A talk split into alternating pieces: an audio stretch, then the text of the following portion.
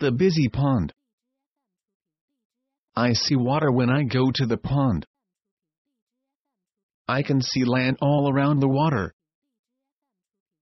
I see cattails when I go to the pond. They are very tall.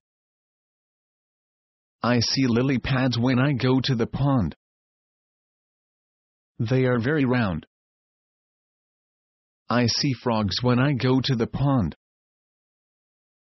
They sit on the lily pads.